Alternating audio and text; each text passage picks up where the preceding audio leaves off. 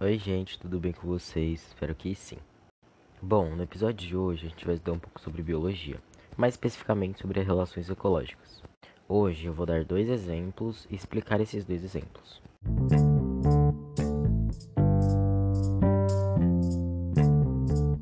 Mas primeiro a gente precisa saber o que, que são relações ecológicas.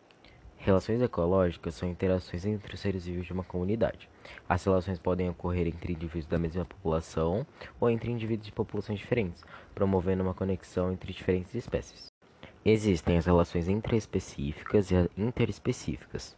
Nas relações intraespecíficas, interações ocorrem entre organismos de uma mesma espécie, como pode ser observado numa sociedade de abelhas, por exemplo. Já nas relações interespecíficas, por sua vez, as interações ocorrem entre indivíduos de espécies diferentes. Existem também as relações harmônicas e as desarmônicas. Nas relações harmônicas, observa-se que todos os organismos desenvolvidos são beneficiados ou apenas um deles obtém vantagem, mas sem prejudicar o outro.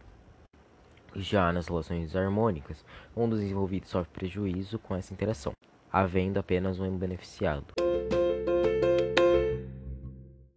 Bom, o primeiro exemplo que eu vou estar dando é de uma relação interespecífica desarmônica, que é a competição, que é a disputa por recursos entre espécies diferentes, como território, presas, abrigos. O exemplo: o leão compete por comida com o guepardo e a hiena, que tem estratégias diferentes de caça.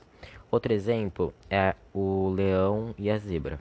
Sempre um desses indivíduos vai sair prejudicado. No caso do leão e a zebra, a zebra vai sair prejudicada, porque ela é a presa e o leão é o caçador.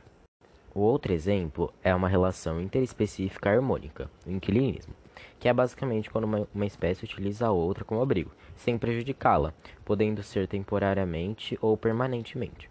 O exemplo acontece muito em as plantas chamadas epitáfilas que moram sobre as árvores. Também ocorrem nas anêmonas, onde os peixes acabam se abrigando lá.